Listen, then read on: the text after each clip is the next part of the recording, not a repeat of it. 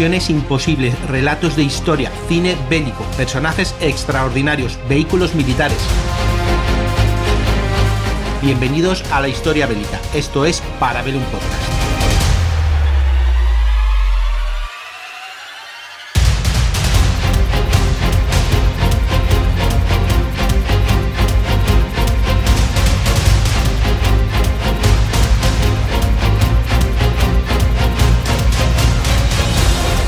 Pues bienvenido de nuevo a Parabellum, bienvenido a mi cine bélico. Yo soy Dani Caran y estoy de nuevo con Imanol López. ¿Qué tal? ¿Cómo estamos?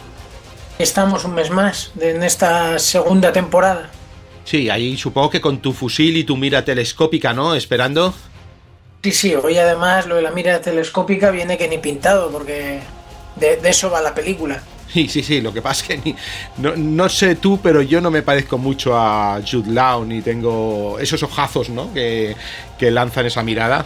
Bueno, yo, yo tengo las entradas, las entradas de Jude Law creo que las tengo parecidas. Ah, bueno, pues entonces ya, ya ganamos Las que tiene actualmente, ¿eh? Bueno, ah, yo creo que ya Jude Law ya con 25 añitos ya tenía unas entradas bastante marcadas, ¿eh?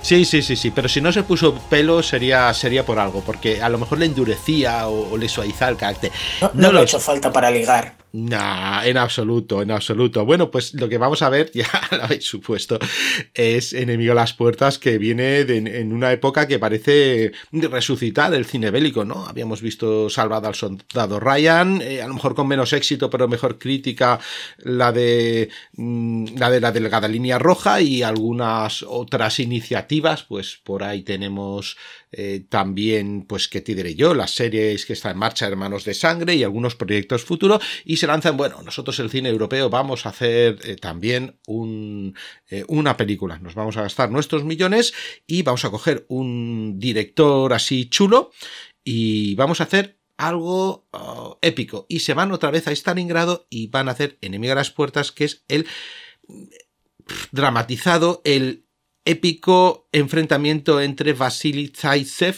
el famoso francotirador eh, soviético, no el, que se le atribuye más bajas, sino, bueno, pues uno de los más famosos, tiene un libro y tal, contra Heinz Thoraz, alias Erwin Koning. Ese era, aparece su nombre, su nombre, su seudónimo, vamos. Y esto lo vamos a pasar a una, a una película y nos vamos a gastar unos cuantos millones, como hemos dicho, y vamos a demostrar al mundo que nosotros vamos a vender mucho con el cine bélico, que está de nuevo de moda. Y vamos a coger gente del cine europeo, ¿no? Como Jude Law, que supongo que será de Baviera o algo así, ¿verdad? No, bueno, Jude debería ser de las afueras de Moscú en la película, ¿no? sí, ya. De, de, Baviera sería Ed Harris. Exactamente. Bueno, realmente era. Edwin. Edwin. Edwin. Edwin, sí, Edwin sería, en teoría, en teoría austriaco, que sabes que los austriacos tenían fama también de cazadores y no sé qué. Pues, pues aquí Ed Harris haría de este Edwin Conning, ¿vale? Este, este oficial que lo mandan directamente para poder matar a Zaitsev, aunque bueno, está un poquito entre, entre el mito, la leyenda y a ver qué pasa. Y encima ponemos un triángulo amoroso, ¿no? Vamos a coger a una, a una guapísima Raquel Welch, Vamos a ponerlo por ahí a ver qué. Rachel Weisz, que parece que dice Raquel Welch, que es otra. Eh, bueno, es que, más guapísima, no sé, pero más despampanante puede. Eh, sí, a ver, lo que pasa es que eh, en esa época, en ese momento, pues más jovencica Raquel Welch, que oye, pues sí, pero Raquel, donde esté Raquel Welch, pues, ¿qué quieres que te diga? Cada uno somos de una generación, ¿eh? No, sí. Yo, he crecido con Rachel Weisz y la momia. Ah, bueno, sí. No, no, no, si no te digo, si no te digo que no. Pero bueno, ya eso que ves fotos antiguas dice, madre mía. en fin. Este, bueno, que esta chica, que esta chica es de, es de nuestra quinta más. Esta chica es de los 70. O sea que esta chica ya tiene 51, 51 añitos. Se cuida bien, se cuida bien. Y tanto, ya ves. Bueno, pues dime cuatro cosas sobre la película, cómo se les ocurre, eh, qué ha hecho el director, aunque yo ya Mm, me parece que me lo Bueno, a, Not poco más ha hecho después, o poco resaltable. La verdad que era cuando llegó Enemigo a las Puertas, era uno de los directores del cine europeo, quizás con, con más prestigio. No había llegado a dar el salto a, Hollywood al 100%, pero sí que es verdad que tenía El nombre a la rosa, que es una película aplaudidísima. La verdad que es un director con buenas películas hasta la llegada de Enemigo a las Puertas. Eh, tenía buena amistad con, es eh, con Sergio Leone, que de hecho Leone, el último proyecto en el que estuvo trabajando y no pudo hacer, eh, tenía que ver no con Stalingrado, pero sí con Leningrado. Era una obra que, en la que estuvo trabajando tiempo Sergio Leone. Y bueno, y de hecho de ahí saca un poco a no eh, tanto la idea de, irse al frente soviético y hacer, aunque no sea el mismo frente, o sea, la misma batalla, pero hacer honor a, Sergio Leone, en cierto modo acabar la película, entre comillas, aunque no es acabarla, porque es una película totalmente diferente y nueva y partiendo de cero. Eh, de ahí quizás eh, no se ha tapado a Nod en reconocer que se inspiró bastante en Leone o que le quiso homenajear, sobre todo en la secuencia final, pero yo creo que quien haya visto la película ve en todo momento, en todo momento que estamos ante prácticamente un western. Es un duelo de francotiradores pero muchos de los planos son los típicos planos cortos de, de que, hizo famoso León en los duelos de la trilogía del dólar, pero llevados con, con la mirilla de, de, un francotirador y con estos dos ases que la verdad yo me lo paso teta cada vez que veo la película porque aunque me sepa, aunque me sepa todo lo que va a pasar, aunque lo sepa, eh, veo Veo que la película está muy mimada al detalle, muy. Desde luego que se ve eh, que se gastaron. Se gastó dinero. Eh, creo que fueron, no sé si fueron 90 millones, 80, 90 millones. Fue la película en su momento, ahora supongo que la han superado, pero en su momento era la película europea más cara de la historia.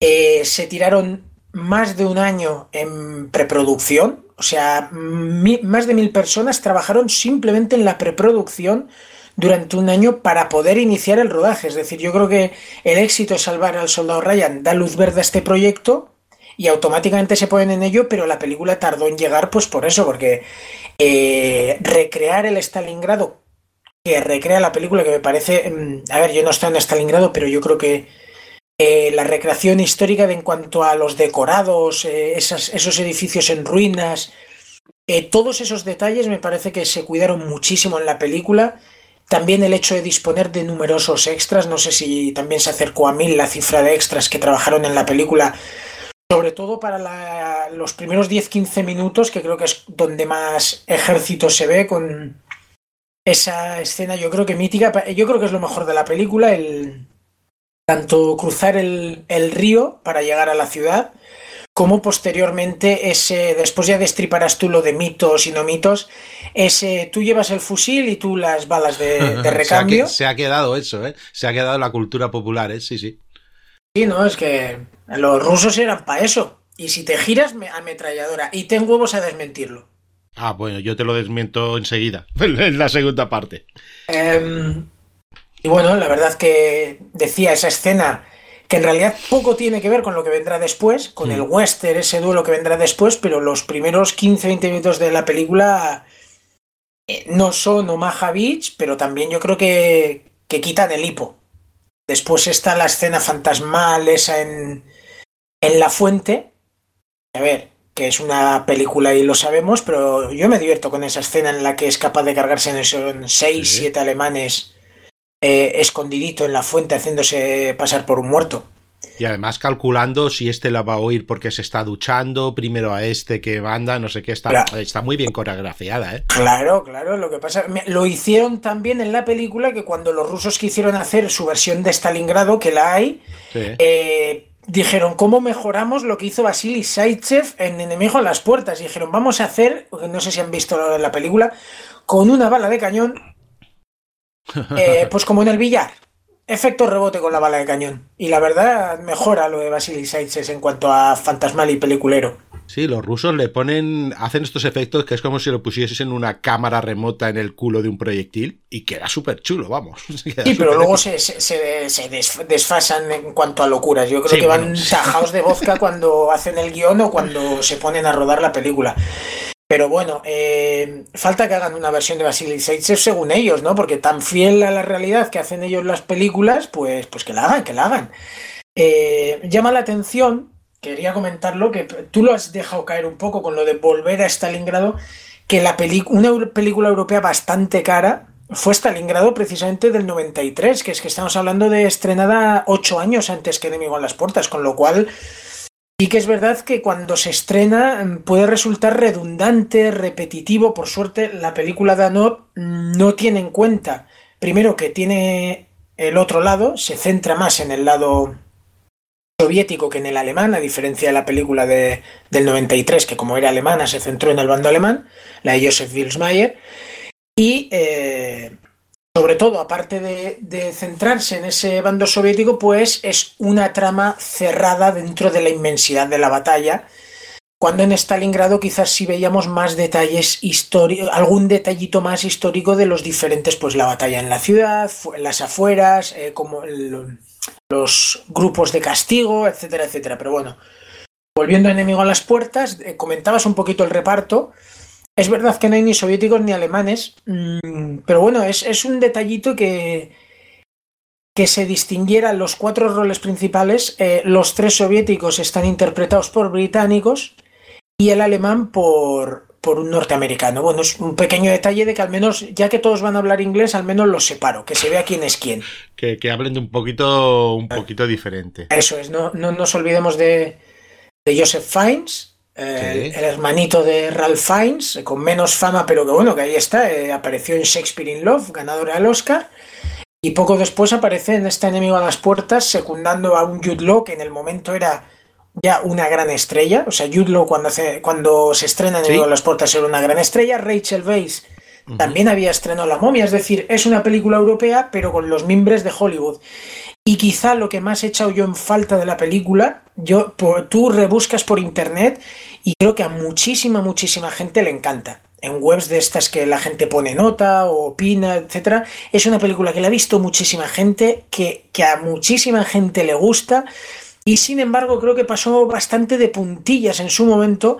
Y yo siempre lo he achacado a que es una película bastante europea y con una batalla 100% europea Estados Unidos ahí no participó, como para triunfar en Hollywood, pero sin embargo es una película con bastante remarcado made in Hollywood, porque aunque no sea en Hollywood hay un presupuestazo, todos los actores son anglosajones, la película mm, pasa un poquito de puntillas, eso es ser europea, con lo cual en Europa no, no está tan considerada como europea quizás, y en Estados Unidos sí está considerada europea, y es como que no acaba de cuajar en ninguno de los dos sitios y sin embargo es una de hazañas bélicas pura y dura, pero realizada con muy, muy, muy, muy buen detalle, con mucho mimo. Anot yo creo que hace una gran obra, lo digo desde ya, yo eh, a mí me encanta Enemigo a las Puertas. Eh, creo que desde posterior a Enemigo a las Puertas poquitas películas llegan a alcanzar su nivel. Ahora ya dirá alguno, ¿a dónde vas, loco? Oh, Pearl Harbor, Monuments Men. Pues sí, yo digo que Enemigo a las Puertas es la mejor película del siglo bélica del siglo XXI. Acepto alguna como 1917 Dunkerque a las puertas. ¿Y contando con Malditos Bastardos o...? Sí, sí, no, yo Malditos Bastardos la incluyo como bélica y, no la metería entre las cinco mejores de este siglo, pero bueno, eso ya es...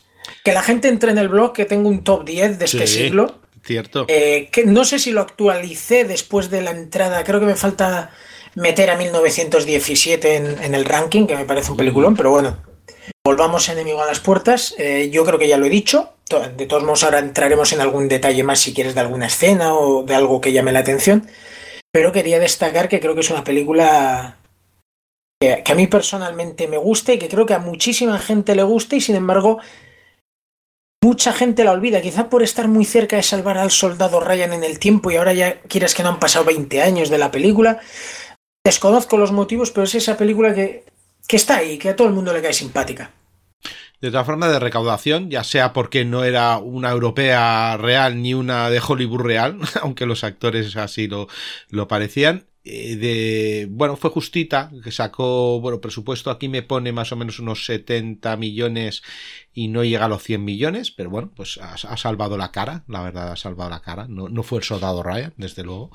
Y, y, algo más algo más localizaciones tienen en varios sitios. Hay parte en Estados Unidos en Francia en Alemania en Irlanda y en Reino Unido. Y ya no sé ese Stalingrado ese set que se el, set está en por Baviera por Ajá es, el set, en el momento era el, set de rodaje más grande, al menos en Alemania. Te iba a decir en Europa, pero mmm, ahí está Cinechita y películas Ajá, claro, tipo Benur claro. y tal, que a lo mejor me columpio si digo que, que este Stalingrado es lo más grande que se había hecho a nivel decorado en, en Europa. Y un frío del carajo, ¿eh?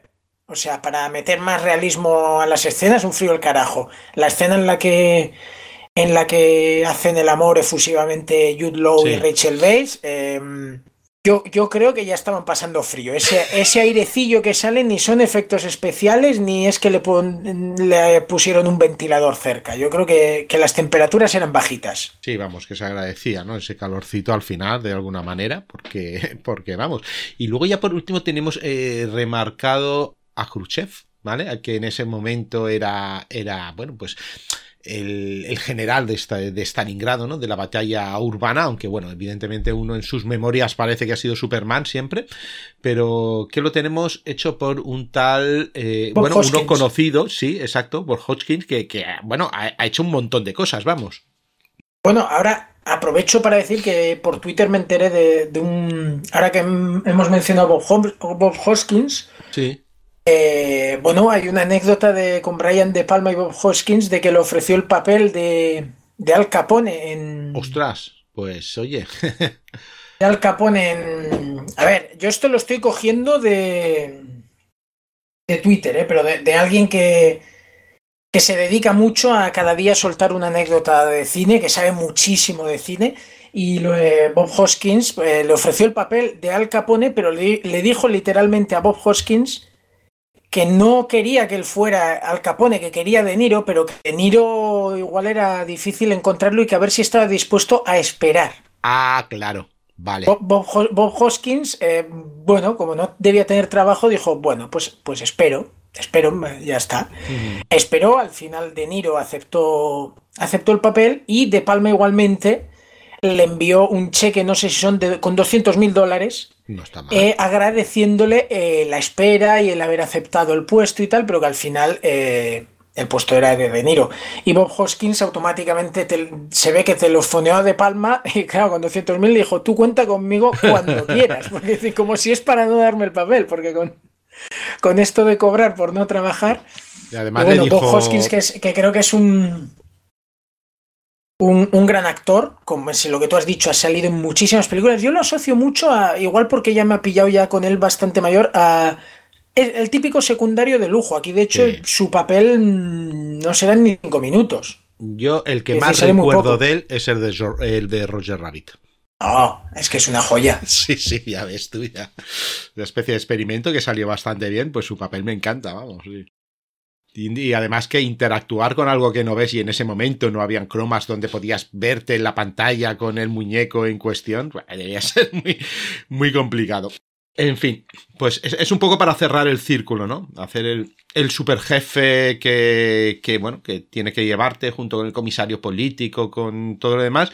Y bueno, de estos cinco actores, mm, premios, esto llegó a tener alguna, no, no, no cosa. tuvo repercusión por lo que te digo yo, pero me parece una película que de haber sido mm, algo en donde Estados Unidos hubiera estado más involucrado, hubiera uh -huh. estado un poquito más en la carrera. O sea, la película claro. creo que, que, cumple requisitos para poder haber tenido un poco más de reconocimiento, pero en Europa el tipo de cine que triunfa no es este, el cine europeo, el de, pongamos por ejemplo, Almodóvar, creo que es el director español más laureado en premios de cine europeo, es un cine diferente. Y el del espectáculo más hollywoodiense, aunque ahora sí. Hollywood con los Oscars está tirando más al cine indie, pero el espectáculo que se llevaba entonces eh, hubiera colado esta película si hubiera sido un poco más americana. Eh, por cierto, Bob Hoskins, no nos olvidemos, eh, fue Mario en, ese, en esa deleznable película de Super Mario Bros., digamos lo alto y claro. Eso se llevó todos los racis del mundo o algo así, no lo Yo sé. creo que pues, pues, posiblemente tenga un raci él o dos o tres por ese papel. Y pobrecillo no es lo peor de la película, pero es que, joder, vaya, vaya, vaya proyecto. Bueno, desde luego, bueno, podemos contar como Sonics o otros también que, que salieron. Y eso que más europeo que por lo menos las tres primeras películas de, de Anaut. Busca el fuego, el oso y el nombre de la rosa como, como bandera, pues sí, sí que a lo mejor salió un poco del tema. Y ya lo que me dices de. aquí, aquí recupera, por cierto, aquí recupera Ron Perlman. Ahora que has mencionado, no me acordaba, En Busca del Fuego, el protagonista Ron Perlman. Eh, creo que lo hizo por méritos más físicos que otra cosa, porque pobre hombre, la verdad que pegaba para el papel. También en el nombre de la rosa pegaba para el papel. Y aquí, bueno, aquí al menos le, dio un pequeño papel a Ron Perlman, la verdad. Eh, escueto, 10-15 minutos. Eh, a mí me cae simpático el papel que hace en la película, por desgracia dura lo que dura y es una de las escenas también de esas que a mí en el cine cuando la vi se te queda impactado, como te enseña mucho el cómo juegan a, a saltar por los mm. edificios y cómo se van alternando. Ahora me toca a mí primero, claro, el que salta primero en teoría... Eh, no le dan. En, teoría no le dan porque porque el francotirador no está allí pendiente, pero claro, aquí se topan con un Ed Harris, Edwin Harris, que, es más listo que el hambre, es más listo que el hambre, y, aquí ejerce y dice, eh, Tate, por aquí van a saltar. La verdad que ese juego del gato del ratón, esos Tom y Jerry, que se dedican durante más de media película a ponerse trampas los unos a los otros, el coyote y el correcaminos, eh, el cazador cazado, porque al final eh, son dos cazadores intentando cazar al otro, con lo cual en más de un momento el que queda destapado es el propio Vasily Zaitsev, eh, Jude Law, es el que queda a merced del, del otro personaje. Bueno, ¿cómo van eh, hilvanándose las escenas? Porque al final son como pequeñas escenitas, ¿no? Pequeños duelos que se van saldando, digamos, en tablas algunos parece que uno está a punto de ganar, pero no, en otros tal, y van encaminándose al final por unos detalles u otros, no, no se acaban de cazar, hasta ese duelo final que, bueno, es más de, del oeste, y quizá es el único puntito negativo que le pongo yo a la película. El cómo un personaje que se ha visto que es más listo que el hambre, en todo momento es capaz de, hacer la payasada que hace Ed Harris en, en la escena final. Pero bueno, de alguna manera tenías que acabarlo y decidieron que así. Sí, bueno, y luego meter el tema del crío, por ejemplo, como decir, mira qué malo soy, que hasta el crío soy capaz de utilizar, ¿no? Para, para cazar. Ah, bueno, pero eso es que lo puedo aceptar, aunque es verdad que hasta ese momento Ed Harris había mostrado como un personaje, digamos, eh, alemán no nazi, es decir... Paternalista, si que, que tiene ese detalle, pero es verdad que va avisando, en plan, voy a tenerte que castigar, no, va, va como dejando puntitos de que... Es verdad que justifica, quizá mm. durante la película te cae bien y parece que no puedes matar a ninguno de los dos porque los dos te caen bien, uno porque es el protagonista y porque tiene una historia de amor muy chachi, y el otro, joder, porque es Ed Harris y, y para mí es lo mejor de la película, el papel de Ed Harris. Entonces, ¿cómo vamos a hacer que lo mate? Pues lo mata de una manera bastante cutre, pero sobre todo antes vamos a justificar que el público diga sí, sí, mátalo, mátalo. Entonces, claro, ese detalle como ya súper malo de golpe, ¿no? Y que menos que. eso es. Colgar un crío. Bueno, pues eh, eso tenemos, más o menos tenemos la película porque suponemos que todo el mundo la ha visto, o sea, escribiendo saber que en los comentarios, saber cuál es vuestra escena preferida, pero tal vez la de la, la de la plaza, el primer mm, tiro de fusil donde va calculando a quién disparar primero a quién luego, yo diría que es tal vez el que más el que más disfrute pero bueno todo el mundo tiene alguno tiene el, paso de eh, del río de día que no se hizo nunca pero bueno spoiler otras cosas no el enfrentamiento así a lo a leone como has dicho estos francotiradores que son más pues pistoleros que, que se enfrentan en, en un decorado en vez de un western pues un plato gigantesco como era la ciudad de Stalingrado. Bueno pues eh, si no tienes nada más mm, hacemos una pausa y nos vamos a a, la historia? Me parece perfecto. Muy bien.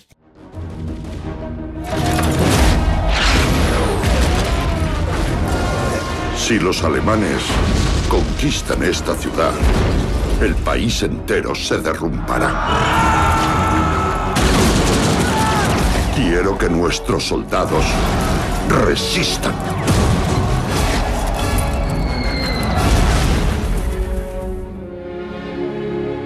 Lo que necesitamos son héroes. ¿Conoce usted a algún héroe? Conozco a uno. Armado únicamente con su fusil, hizo comprender al invasor nazi que su único camino era la retirada. ¡Vasily! ¡Vasily! He visto cómo te mira la gente. Simbolizas algo más grande que tú mismo. El país entero te está observando. Esos francotiradores están desmoralizando a mi ejército. Han enviado a su mejor tirador. Parece que vendrá desde Berlín para eliminarte. ¿Qué piensa hacer para encontrar a ese joven ruso? Lo arreglaré para que él me encuentre a mí. Una batalla entre dos ejércitos se convirtió en un enfrentamiento entre dos hombres. No tengo nada que hacer contra ese hombre. Si le matas, puedes hacernos ganar la guerra. Has prometido una victoria que no puedo lograr. ¿Y esa mujer vive en este pueblo? En este pueblo no, aquí. ¿Y ella le quiere? El aclamado director Jean-Jacques Sano presenta ¡Vasily, no! ¡Me matará y también me matará a mí! a Jude Law, Ella cree en ti. Joseph Fiennes, Has querido hacer de mí alguien que no soy. Rachel Weisz, Parece que vuestros destinos están unidos. Bob Hoskins ¿Dónde está? ¿Dónde está Vasily? Ha muerto. y Ed Harris. No ha muerto. Porque yo aún no le he matado. Él no escogió su destino. El destino le escogió. Enemigo a las puertas. Bueno, después de la pausa, pues vamos a ver exactamente qué es lo que hay de histórico en esta película, porque esta película se basa en un hecho histórico, estamos hablando de la batalla de Stalingrado, que ocurre del 41 al 40, perdón, perdón, El 42 del al 43. al 43. Uy, que te corrija yo en lo histórico. Uy, pierdes de- facultades, ¿eh? De verdad, estaba, estaba pensando en el asalto a la, a la Unión Soviética. Es que como has dicho lo de Leningrado, digo, bueno, pues entonces sigue. Ah, qué mal. Pues gracias por corregirme. Del 42 al 43 en, en el marco de la Operación Azul. Bueno, se ha de tomar la ciudad de Stalingrado, digamos la puerta del Volga, por donde pasan muchísimos suministros. Y bueno, digamos que, que esta gran operación pues se va, se va haciendo a medida que se va avanzando, pues a ver por dónde se va. Bien, es bastante conocido. Eh, se ataca a la ciudad, la ciudad resiste y mientras tanto pues una gigantesca, bueno, por el norte están presionando, eh, sigue presionando los, los soviéticos, no es que solo sea la ciudad detrás del río, pero en, a finales de, de año una gigantesca pinza atrapa todo el sexto ejército hasta que eh, lo aniquila, hasta que se llega a rendir. Bueno, ahí sale mm, uno de los francotiradores más famosos. En ese momento todo el mundo necesita héroes y los francotiradores soviéticos estaban, estaban en, en la zona de decir, bueno, tenemos nuestros héroes, ¿no? No solo el pueblo soviético, el pueblo tal, los soldados todos juntos, sino que tenemos héroes individuales también. Y saca los francotiradores, la verdad, hay una. Pues hombre, eh, el tema de, de cazador. Pues en, en unas tierras que parecen bárbaros, ostras, esto. Tenemos un, un francotirador que además mata eh, nazis. Eh, después de esto tenemos que hay un, uno de los enfrentamientos según las memorias del propio Vasily Zaisev. Eh, Vasily Zaisev escribe, es muy famoso, lo aupan sobre todo porque es el típico venido de una granja perdida por ahí que cazaba con su abuelo y resulta pues el, tío pues es un gran francotirador se descubre. Tal vez no el mejor pero sí el más famoso. Y en sus memorias describe un duelo con un tal Erwin Koning, que en teoría este hombre se llamaba Heinz Trofald y era un francotirador austriaco que manda a Heinrich Himmler para matar a Vasily Zaisev. Sería un buen golpe eh, empeñar la cabeza en una pica de, de su héroe. La historia, mmm, hay quien la defiende, hay quien no, tiene tintes de realidad, nada, mm, y tiene otros tintes de leyenda, como todo. Hay que decir luego que en las películas, en las películas, lo importante es un buen guion y luego la historia va detrás. Es una película y el objetivo no es enseñar historia, sino que el objetivo es distraernos en el cine o en el salón de, de, de nuestra casa, ¿no? Bueno, un, un pequeño apunte, perdona que te moleste. Eh, estando de acuerdo con lo que comentas, me viene a la cabeza el Braveheart de Mel Gibson sí. como ejemplo claro de podemos tirar la historia donde sea, pero eh, ¿cuánta gente ha conocido y unos cuantos poquitos, pero unos cuantos habrán leído después la historia de, de Braveheart, de William Wallace a raíz de la película. Pues esto creo que es igual, o sea, creo que Vasily Zaitsev, muchísima gente lo asocia a la película, pero habrá gente que se habrá interesado por el tema a raíz de ver la película, con lo cual creo que el cine, aunque vilipendiado por muchos históricos, eh, yo lo quiero defender en ese aspecto y es pone, o sea, se inventa, mete, hace muy peliculero la historia de alguien para que después, primero, sea memorable, épico o la gente lo pueda recordar y segundo, quien quiera ya lo tiene conocido y ahora puede ponerse a leer un poquito a ver qué hay de cierto o qué no dentro, detrás de, en este caso, la historia de Vasily Zaitsev. Yo estoy seguro que el gran boom de, de, la, de la, bueno, de la novela, no, de la autobiografía de Vasily Zaitsev fue después de esa película, no cuando la sacó seguro. Yo, creo que sí. Claro, es que es así. Igual que, Brad Hirt eh, dice que el Partido Nacionalista de la época, pues se nutrió por esa película, lo conocieron, wow, la lucha contra los ingleses, tal, pues eso no, le ayudó muchísimo. Esa le gusta mucho, a, Gibson meterse con los ingleses le gusta mucho. sí, son muy, muy anti-ingleses. Desde que hizo Gallipoli, los ingleses le, le da un poquito de asquito, tirria. Desde luego, desde luego. Y bueno, hay muchas películas que nos muestran, pues, algún héroe que lo transforman, pero despierto en interés. Es decir, nosotros, nuestra zona de confort es, pues, e, esa cultura popular, ¿no? Pues si es cine, ahora mismo series, y nos vamos, pues yo qué sé, me recuerdo cuando sale Gambito de, de Dama, un éxito, todos los programas, todas las apps de ajedrez por simplemente una, una miniserie que tampoco es que fuese muy para allá y, tampoco. Bueno, a mí me, gustó, ¿eh? como miniserie está bastante bien. Y, bueno, y el mundillo del ajedrez, que es raro verlo en el cine y televisión, ¿eh? Me acuerdo En Busca de Bobby Fischer, pero el ajedrez es como. Sí, a veces aparecen partidas de ajedrez en alguna película, pero de que no vienen.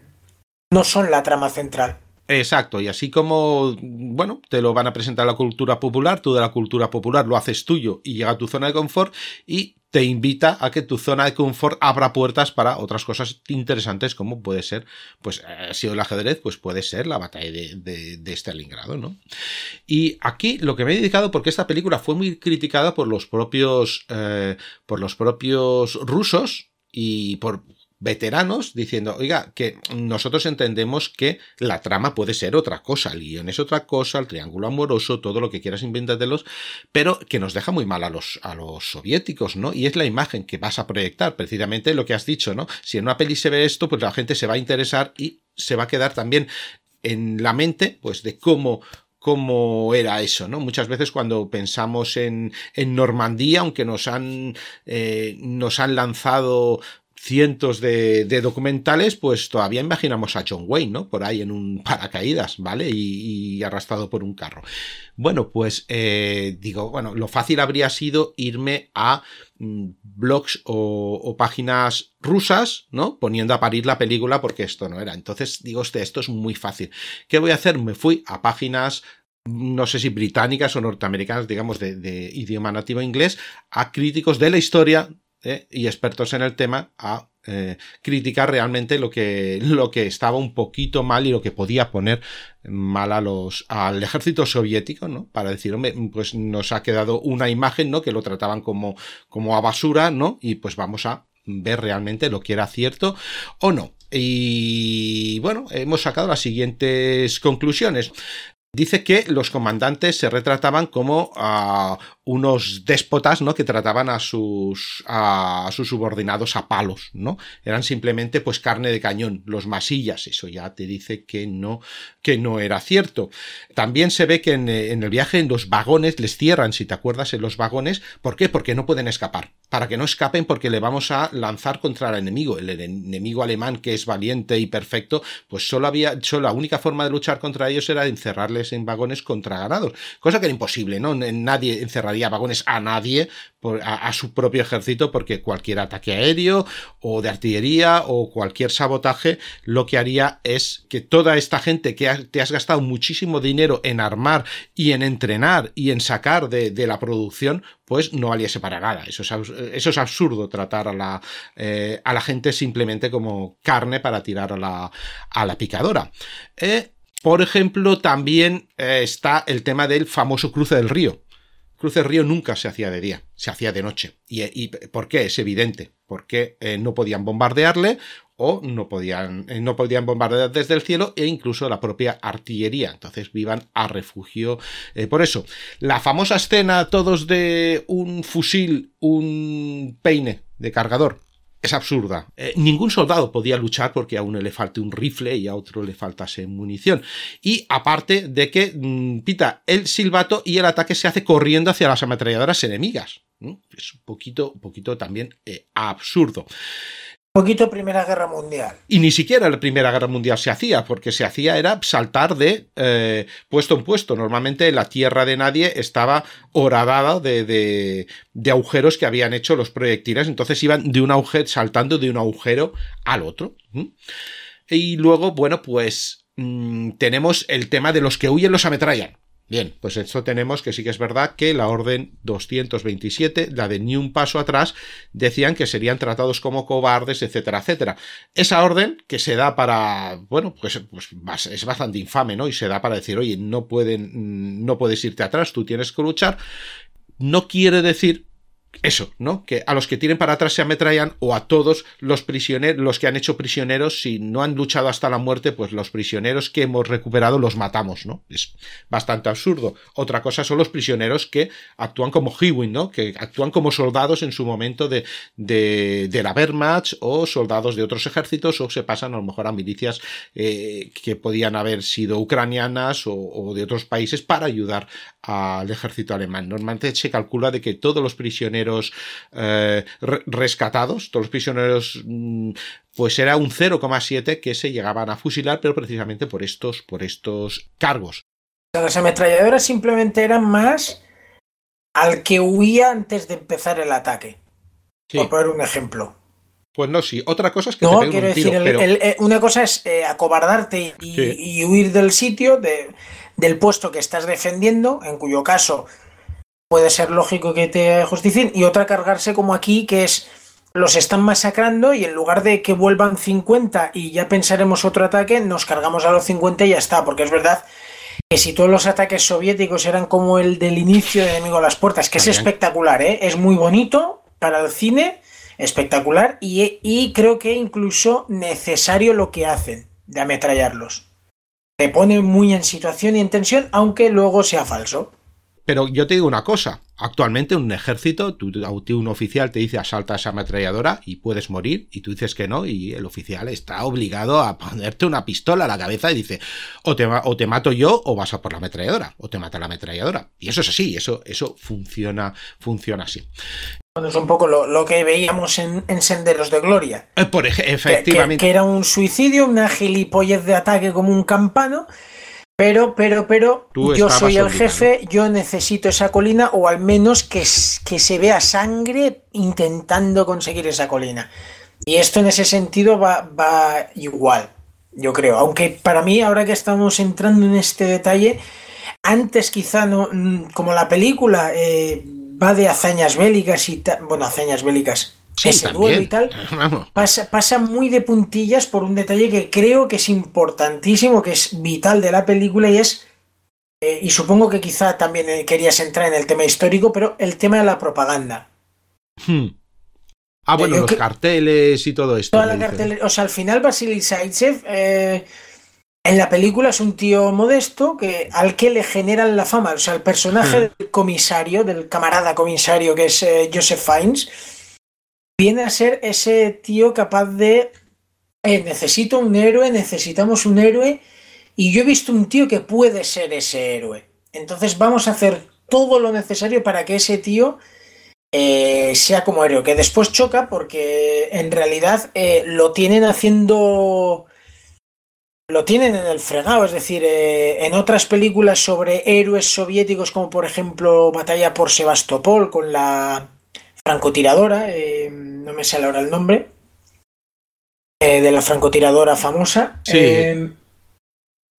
lo que hacen un poco los soviéticos quizás es apartar del frente a, a ese ejemplo para, digamos, darle la medalla, que se vea en los periódicos o en lo que sea, y dar ejemplo al resto de mira lo que estos son el tipo de héroes que necesitamos y, de, y en, mientras tanto lo tienes en retaguardia. He dicho los soviéticos, pero esta propaganda sirve también para películas como Banderas de nuestros padres, donde vamos a coger a los tres supervivientes de que colgaron una bandera, ya no, no, los que colgaron la, los que colocaron la bandera en Iwo Jima, y vamos a hacer campaña por bonos del Estado, eh, por bonos de guerra. Entonces, al final creo que es un tema de la Segunda Guerra Mundial muy interesante, que poquitas películas lo, lo acaban mostrando al detalle esa propaganda, esa manera de, de erigir en héroe, en, algo, en leyenda, a alguien que en, el que en el fondo simplemente está haciendo su trabajo. Claro. Sí, sí, sí, sí, eso se utilizó en todos también, pues yo que sé, un SS belga, por ejemplo, eh, un SS o balón, que lo retiran y, le hacen toda la campaña, eh, lo que dices de banderas de nuestros padres, pero, pero en, cualquiera, ¿no? Tú necesitas héroes y que, y que no, no, te lo maten, porque entonces te matan al, al símbolo y eso, y eso es una putada, ¿no? Mm, luego más, eh, más cositas que podemos ver. Ah, bueno, sí, hay, hay, bueno, se metían muchísimo con la barba de tres días, que siempre era una barba de tres días de, de Jude Law, pero bueno, entiendo que, oye, tiene que mantener su, su fama. Y ah, hay, mm, hay una historia eh, que me encanta, que es la denuncia de Danilov, de Zaitsev, que dice que cuando ostras, le jode este triángulo amoroso, le jode y le quiere, eh, le quiere machacar, le acusa de tener una relación con una judía. Esto es totalmente falso. ¿va? Hombre, hubiese sido alemán, pues sí, habría caído en desgracia automáticamente, pero mm, por saber, no hubo nunca represión contra los, los judíos. Todo lo contrario, realmente en el, eh, hubo un momento a partir de la represión de los judíos. No, me, me, he perdido un momento. Hay un eh. momento, sí, hay un momento que el comisario político. Eh, ya no le gusta ya no le gusta tanto Saisev porque se enamora de la chica y ya le gusta dicho que se había que se había cambiado de bando él no, él dice que le acusa de tener una relación con una judía. Uy, pues esta. Uh, bueno. Entonces, eso, eso es algo extraño, ¿no? Porque realmente eso en, sería en la Alemania nazi, pero precisamente los soviéticos no. mucho. Al contrario, eh, lo, lo que uno, uno de ellos dice que si hubiese hecho esa denuncia, podía haber sido arrestado y ejecutado en 24 horas por incitar al conflicto interétnico durante un tiempo de guerra. Y más a los judíos que sabían que en ese momento todavía gran base de, la revolución del 17, muchos de los, de los dirigentes precisamente eran, eran judíos, ¿no? Y no tenían problema con eso. al final era un frente común. Eh, me viene a la cabeza la película Resistencia de, con James Bond, Daniel Craig, donde los protagonistas son un grupo de judíos en Bielorrusia durante la invasión alemana que luchan contra los alemanes. Al final es el bien común, te caigan bien o mal, que no voy a entrar en detalles. Eh, oye, hay esto. Es como, como, al principio, cuando Alemania y Rusia se medio reparten de aquella manera Polonia. Pues bueno, pues los polacos tal, pero cuando luego Alemania hace lo que hace, pues igual prefieres tener a un polaco que a un alemán cerca en el caso de los soviéticos. Pues esto yo creo que es lo mismo. Sí, sí, sí, claro. Bueno, y tú sabes que los soviéticos siempre el tema de Sputnik, ¿no? Y cuando analizamos los 28 de Panfilov, hacían mucho hincapié en los rusos. No, yo no soy ruso. Bueno, pues yo cuando tenga que ser tallico, seré tallico y cuando tal, ¿no? Se cogían estas historias de, todos, todos unidos, ¿no? Contra, contra el Los soviéticos, que me chocó, ¿eh? Porque al final una... es cine ruso del siglo XXI. Querer volver a vender un patriotismo soviético por encima del patriotismo ruso me parece raro. Otras películas de, la, de hoy en día rusas se centran bastante más en el patriotismo ruso. Sí, eran soviéticos, era la gran guerra patria de los soviéticos, pero se denota que no entran tanto en, la unión de todos los países soviéticos como eh, sí que hacían los 28 panfilos, supongo también por la obligación de estar haciendo una película donde muchos eran kazajos, eh, creo que kazajos. Sí, kazajos, sobre todo kazajos y uzbecos. Pero eh, el tema es que yo creo que en, ese en este momento hay un, un, guiño de relación política con estas, con estas, eh, bueno, te iba a decir repúblicas, no, con estos estados, ¿vale? De decir, no, todos nosotros colegas y el bielorruso también, ¿no? Como decir, yo creo que es más un guiño político que otra cosa. Y hay muchas, hay muchas otras cosas, ¿no? Que podemos hacer, decir, bueno, todo el mundo nos dirá, el T-34 que sale no es el modelo que estaba, sí, es verdad, no es el modelo, pero bueno, mm, hemos y, visto. Y la, la mirilla francotirador. Sí, no, a lo mejor Yo creo no era que la en algunas de- con esa mirilla no, no das a los palillos en, en las ferias. Caches y la munición no era exactamente la misma, pero bueno, esas cosas puedes criticarlo, pero me parece, me parece tocar un poco cosas absurdas, ¿no? Pero sí que se critica un poco cómo se pinta al ejército eh, soviético, ¿no? Como grandes masas de, enviar a la gente a la boca de, cañón y que decían, bueno, es que en tres días no habría existido ya ejército rojo, Bueno, el ejército rojo en cuanto a bajas eh, es un hecho histórico que es el que más inmensamente. con go- por goleada, por goleada, el que también es un- el país más grande involucrado, exceptuando Estados Unidos, pero Estados Unidos no tuvo a civiles luchando como tal, exceptuando y no Pearl Harbor. y no y- claro y no, no luchan en su territorio. Es decir yo tengo mis fábricas eh, aquí yo voy lanzando flotas y, y mis tal no o sea son son es- cada uno tiene su situación diferente vamos y las estrategias no es lo mismo y la Unión Soviética va a jugar también a número muchas muchas veces aunque hay veces que se queda esquilmada vamos que no Bueno, pero es, no es tan uno de los, de los hechos que hacen que al final la balanza se decantara a favor. Eh, si la Unión Soviética tuviera fuera un poco más pequeña y hubiera tenido menos población, pues igual no estaríamos mm, hablando de esto. Quiero decir, o estaríamos hablando en alemán por ejemplo, Por sí, Eh, quiero- que 800 al y pico divisiones en el frente del este en contra de, de 16 divisiones en el frente occidental, pues puede querer decir mucho, ¿eh? Bueno, está, está claro que al final murieron muchísimos soviéticos, porque también eran muchos más. Y gracias, eh, es verdad que el cine quizá lo tiene poco, poco entrado, porque no lo van a vender ellos. Claro, pero si es normal, No si lo hago las quiero decir, películas, lo a vender ellos, pero esas películas no van a salir de allí y también las venden fatal, porque yo veo el cine ruso de ahora que está haciendo hincapié en sus grandes hazañas de la Gran Guerra Patria y sabes que están hechas para el público de allí y punto. Y Es punto. Y, absoluto, y estás sí. haciendo una rusada en toda regla, que lo hablamos en los 28 de Panfilov. Eh, estás haciendo lo que hacen los americanos, pero sin el estilo de los americanos y exagerado. Es como coger a Tarantino, a Mel Gibson y algunos más y juntarlos y decir, coger cada uno la idea más loca que tengáis que la pondremos en la película.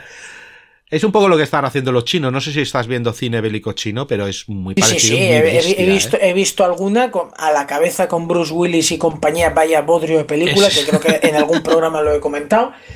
Eh, tengo ganas de ver, ahora han, pegado un pelotazo con una ¿Sí? película ambientada en la guerra de Corea, tengo ganas de poderla ver. La del lago, No no, sé- qué, o tal. Sí, yo también. Yo también tengo Más que nada porque allí ha sido un mega éxito, es verdad. El cine bélico en China está triunfando. Cada vez que sacan alguna película, menos la de con Bruce Willis, porque tuvo problemas de, de impuestos, en- etcétera, cosas, cosas raras. Pero también una que tenían, no sé si era en, en Yemen, una eh, operación Mar, Ro- Mar Rojo, algún título así, eh, ambientada en una, eh, una operación ficticia o medio ficticia en Yemen y tal.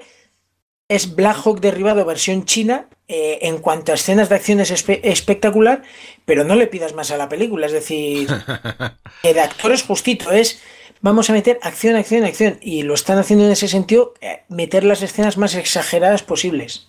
Claro, no tengo los actores de, de fama, no tengo toda la experiencia que puede tener Hollywood para, para rodar. Mm, ¿Qué puedo hacer? Acción. Vamos a meter acción por un tubo que a nosotros nos gusta mucho. Aquí, aquí lo hablamos con eh, Operación Cromite. Sí. Parece al principio una cosa. Y a medida que entra la película, La película de eh, ya es el más que una despiporre, peli, ya vamos a meter una peli de acción con, con escenas donde metamos efectos especiales, donde haya tiros, explosiones y de todo. No, y bueno, oye, son sus puntos fuertes, ¿qué puedo? Este punto fuerte lo tengo, pues adelante, es lo que voy a explotar. No voy a, no voy a enseñar lo que peor sé hacer o lo que no sé hacer del todo. Yo sé hacer acción, pues voy a hacer acción. Y me parece bien que vayan poco a poco así. Y bueno, en base, pues es evidente que no, que no era la película mmm, para, para los soviéticos, pues eh, sigue siendo yo creo que una película divertida. El paso del tiempo yo no, no te sabría decir porque ya creo que no cuadrará demasiado y bueno, una película europea que pretendía ser a la altura del soldado Ryan, pero que no, que no la, que no la ha alcanzado. No, pero el cine europeo creo que no va a alcanzar. Por presupuesto no se van a atrever de momento a algo así, ¿eh? Aparte que no hay, no hay necesidad, quiero decir, o te vas al frente del este o qué batalla claro. puedes generar. Ahora ha habido eh, ya puedes decir película holandesa, francesa, la todos. perdida esta, que bueno, eh, que para el presupuesto y todo lo demás. No, muy buen presupuesto para ser película holandesa. Cuando mm. lo gastan los 10, 15, 20 minutos de acción bélica está muy bien, pero luego chirría por otros lados la película. Y lo mismo pasa pues con el cine francés, con el alemán, aunque tenga el alemán, que quizás es la gran potencia, potencia porque también son los que en la Segunda Guerra Mundial más fácilmente pueden narrar historias junto al bando soviético. Y el cine alemán creo que lo ha hecho bastante bien. Creo que es la filmografía europea que más ha mimado el cine bélico en la Segunda Guerra Mundial. También porque el deje derrotista de sus películas, hmm. pues porque perdieron, le da un punto a favor que no tienen las rusadas con el ¡oh, qué buenos somos! O el cine francés que más allá de la resistencia, pues no te puedo... Bueno, cualquier filmografía europea poco te puede ofrecer más allá de, narrar hazañas de la resistencia. El italiano, te olvides del italiano. No, el italiano es una, una, fiesta, una fiesta tras otra. ¿eh? Sí, sí, sí, sí, Y tiene muy buenas películas, pero en todas eh, los italianos son soldados que parecen con ganas de irse de fiesta. Sí. Entonces ahí lo dejaré. Eh, volvía, creo que Stalingrado, la alemana, es quizá el Habría... gran ejemplo de cine europeo de infantería. Habría que tratar en un futuro aquí en mi cine bélico Stalingrado, ¿eh? Yo Stalingrado es, Esta 93. temporada ya hemos entrado en Stalingrado, quizá para la que viene Sí. podríamos mirar de meterla. Hoy no hemos hablado de Stalingrado precisamente por eso, por, por darnos facilidad al día que hablemos de Stalingrado, poder hablar más de la batalla en sí y del bando alemán que de Zaitsev, la propaganda y de lo buenos u ogros que eran los soviéticos. Sí, sí, no, además que son, que son perspectivas muy, muy, muy diferentes. Stalingrado a Enemigo a las puertas. Aunque al principio decía, bueno, una siguiente como de Stalingrado es que no tiene absolutamente No, nada que es, ver. es la, mi- la misma batalla, pero al, pero al menos lo bueno es que dentro de la misma batalla haces cosas distintas, que eso es lo bueno. Sí, Eh, bueno, porque no es un la batalla de Midway y Midway que dices, me estás contando lo, lo mismo, pero con más efectos y más 40, dinero. 50 años más tarde con más efectos, 40 creo. No, aquí estamos hablando de la misma batalla, pero dos historias diferentes. Es como eh, el día más largo y salvar al soldado Ryan. Claro. Cada una tiene lo suyo. Si tú quieres ver cosas de ah, cómo fue el día de en su magnitud, te vas al día más largo. Ahora, ¿quieres ver Omaha y los días posteriores o alguna de hazañas bélicas? Te vas a salvar al soldado Ryan. Y está bien porque tienes eh, un nexo, que es el desembarco de Normandía, pero dos películas que no tienen nada que ver una con la otra. Y aquí, siendo las dos muy buenas, y aquí pasa lo mismo. Stalingrado y Enemigo a las Puertas son dos grandes películas, pero cada una barre para un sitio, un terreno diferente, y eso es lo, lo que él hace. Bueno, ahora si ocho años después de Stalingrado quieres meterte más en Stalingrado y menos en Vasily Zaitsev, pues igual sonaría repetitivo. Claro, tienes que buscar otra cosa y otro enfoque, desde luego. Pero bueno, así lo hemos explicado, ha sido una película que todo el mundo hemos visto, habríamos dicho, uh, eso tan que no es realmente ese, ni tratan, pero bueno, también habremos dicho, ostras, cómo mola esta escena, que bien la, la ha hilvanado. ¿no? Que es lo que nos ha pasado. Bueno, pues Imanol, a ver qué se nos ocurre para la próxima. También otro bombazo, ¿verdad? Algo, bombas habrá seguro. Bombas seguro, porque de cine bélico Sin es bombas lo que no es toca. nada. Y... Que no sea muy intimista y... Igual hacemos una de espionaje o de evasiones y así, y así no hay tanta bomba. Pero un bombazo seguro. O de algún comando o alguna cosa así. Alguna se nos ocurrirá. Pues Imanol, oye, muchas gracias. Os recordar que, que Imanol lo tenéis en todo sobre micinebélico.blogspot.com y también en Twitter que es arroba micinebélico, que si no hace una liga, hace un quiz y hace siempre actividades para que, que podamos ver. No sé con qué estás últimamente. Los fines de semana entretenido. Pues ahora estamos con la Champions, ya la última competición wow. del año, eh, que es juntar todos los torneos que he hecho, los mejores de cada torneo y a rejuntarlos. Como el blog es bélico, pues las que mejor salen paradas están siendo las bélicas. Pero bueno, ver ahí Espartaco, Benur o la lista de Schindler, pues le da un puntillo al torneo diferente. Después sí, sí, ya, en, en, enero pararé, en diciembre, en diciembre ya pararé y recapitularé un poquito ideas porque creo que son mucho tiempo de torneos. Igualmente preguntas... Eh, cuestionarios, preguntas, encuestas, algo habrá, aunque no sea un torneo de tal magnitud, pero los fines de semana me gusta interactuar un poco con la gente y ver su opinión sobre algunos temas en concreto. Pues perfecto, eso, dicho que, que, nos pasemos por ahí. De todas formas, yo retuiteo de vez en cuando alguna de las tuyas porque me parecen muy curiosas. Bueno, y Manol, pues eso, hoy acabamos, hoy acabamos para Verum, hoy acabamos mi cine bélico con esta película que nos ha gustado mucho, sí, tan criticada por, por mí mismo también en algunos, en algunos aspectos. Hasta la próxima.